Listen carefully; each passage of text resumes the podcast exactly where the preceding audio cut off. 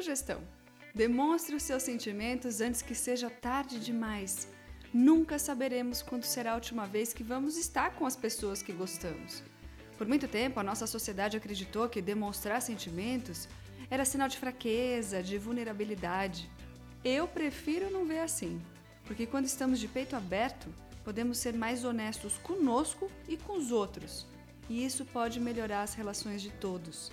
O objetivo é sermos, ou voltarmos a ser, mais humanos, sem tantas máscaras, falando principalmente o que sentimos de bom para que todos fiquem felizes. Um beijo!